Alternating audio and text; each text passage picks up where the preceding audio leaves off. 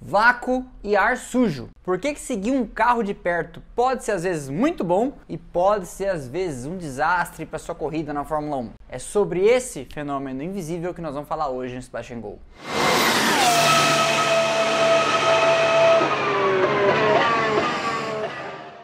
A atmosfera, do grego atmos, ar, vapor e esfera, terra esférica, por isso que não se chama atmosplana, está cheia de um incontável número de moléculas que nos rodeiam. E a interação desses corpos em movimento ou corpos estáticos com o movimento da atmosfera, que nós damos o nome de aerodinâmica. É ela, a aerodinâmica, que desde os anos 60 vem se tornando parte importante da Fórmula 1 cada vez mais e fundamental no avanço de uma equipe e no trabalho dela para melhorar os carros. Tudo isso você já sabe, claro, a gente sempre ouve falar, mas a gente também sempre ouve falar que fulano pegou o vácuo de ciclano e que está cada vez mais perto e que vai conseguir ultrapassar. Por outro lado, a gente também sempre ouve que alguém está perto demais do carro da frente e que a turbulência e o ar sujo estão atrapalhando no rendimento e que o carro de trás está perdendo tempo. Mas e aí? andar perto do carro da frente é bom ou ruim? Os dois não dá, certo?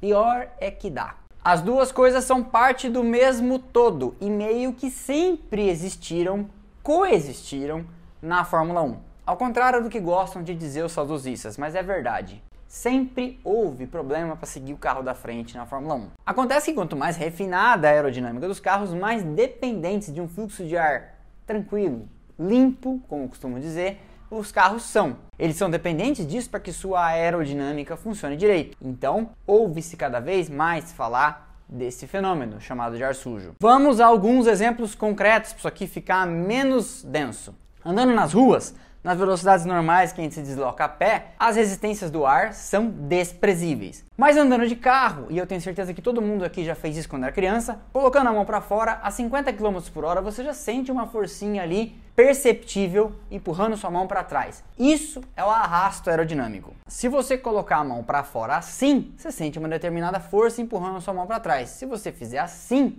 a força diminui um pouco. A isso nós damos o nome de perfuração aerodinâmica. Uma superfície assim gera muito mais arrasto porque tem menos perfuração aerodinâmica.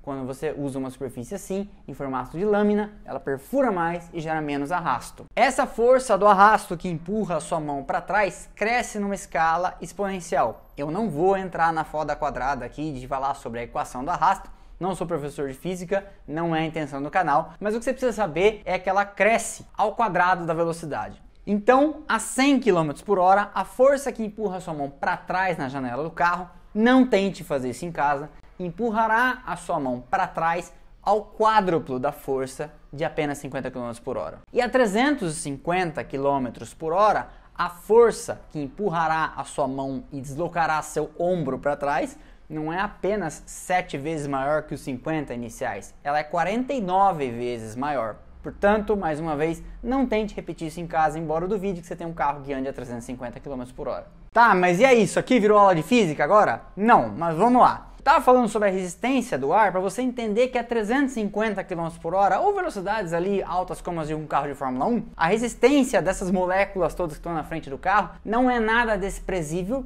como aquela que a gente enfrenta andando na rua. Empurrar o carro para frente e fazer com que essas moléculas abram caminho para o carro poder passar da maneira mais eficiente ou menos ineficiente possível é trabalho da aerodinâmica do carro. Fazer essa força toda adiante, empurrando as moléculas para o lado, como como se estivesse abrindo o mar, deixa um rastro para trás deixa um espaço aberto. Não é um buraco absoluto, não significa que nós temos ausência de ar e de oxigênio por onde o carro passou. Portanto, o termo vácuo é um pouco de exagero. Na verdade, nós temos uma zona de baixa pressão. Eu vou te dar um exemplo concreto e fácil de algo parecido. Numa grande cidade brasileira, com certeza você já viu quando uma ambulância passa no trânsito cheio e vai abrindo o caminho entre os carros e todo mundo vai colocando de lado, a não ser que você seja um idiota, para que a ambulância passe, certo? Então, aquele rastro que fica de carros para os lados depois que a ambulância passa é parecido com a esteira de vácuo ou de baixa pressão que o carro de corrida deixa na reta. E aí, se você estiver vindo atrás, você consegue se beneficiar desse caminho aberto onde tem menos moléculas de ar para você que vem vindo atrás enfrentar. Com isso, seu motor precisa fazer menos força abrindo o ar e consegue direcionar mais força para o aumento da velocidade, já que a resistência é menor. O carro que vem atrás então parece as motos dos motoboys que seguem o caminho aberto pela ambulância também nas grandes cidades brasileiras para aproveitar e passar no trânsito mais livre. Já viu isso acontecer? Mas o ar não volta? Claro que ele volta, mas tem um intervalo de tempo para isso acontecer. E às vezes, se você estiver perto o suficiente do carro que está na frente, você consegue se beneficiar e andar nesse caminho que ele foi abrindo e com isso você ganha mais velocidade. Por quê? Porque já que o caminho está aberto, seu motor não precisa fazer tanta força para enfrentar o ar, já que o ar não está ali em tamanha quantidade e você consegue desenvolver mais velocidade e chegar mais perto de quem está ali na frente. Esses poucos quilômetros por hora que você ganha numa reta, por exemplo, quando o adversário vai fazendo todo o trabalho pesado de tirar o ar da frente, podem ser decisivos para você consumar uma ultrapassagem. Esse efeito é muito significativo e para ilustrar eu vou contar uma história do livro do Mark Webber que eu li uma vez, em que ele conta sobre o Grande Prêmio da Turquia de 2010. Ele liderou o primeiro trecho da corrida e foi comboiado pelo companheiro de equipe dele na época, o Vettel, que andou atrás dele todo esse primeiro trecho da prova. Como o Vettel andou atrás dele esse primeiro trecho todo, o Vettel conseguiu, andando no vácuo, economizar combustível. Afinal de contas, não precisava pisar tanto para andar na mesma velocidade do companheiro. Depois do pit stop, quando eles voltaram, o Vettel tinha mais gasolina que o Weber e foi para cima do companheiro naquele acidente bem famoso, justamente porque tendo mais combustível pôde usar o motor num modo de consumo mais alto que gerava mais potência e ir para cima. Já que os dois tinham pneus com idade relativamente relativamente próxima, mas o diferencial estava na potência de motor. O Vettel foi para cima porque tinha mais potência disponível para utilizar, porque tinha mais combustível. É, mas então, se andar atrás é a melhor sacada, por que, que todo mundo não faz isso e deixa para ultrapassar na última volta? Então, em alguns lugares, esta é sim a melhor alternativa. E nesse ano de 2021, o brasileiro Hélio Castro Neves ganhou as 500 milhas de Indianápolis apostando nessa tática, deixando para passar na última, quer dizer, na penúltima volta, para que seu adversário não tivesse a chance de dar o troco, também pegando o vácuo. Mas isso não é uma coisa absoluta, porque há alguns problemas de andar muito tempo atrás de alguém. E é por isso que a gente fala do ar sujo. O ar sujo não tem nada a ver com poluição, tempestade de areia e esses fenômenos do apocalipse que se avizinha, principalmente no Brasil. Eu vou explicar. As propriedades aerodinâmicas que são hoje tão conhecidas na Fórmula 1 visam aumentar a aderência dos pneus com asfalto. São os pneus que fazem o carro andar na pista. E eles, por meio das propriedades aerodinâmicas do carro, são pressionados com mais força contra o asfalto por causa das asas. A esse fenômeno, os ingleses dão o nome de downforce, traduzindo por português pura e simplesmente, força para baixo. Quando as asas empurram o carro para baixo, elas fazem com que os pneus se agarrem no asfalto para adicionar um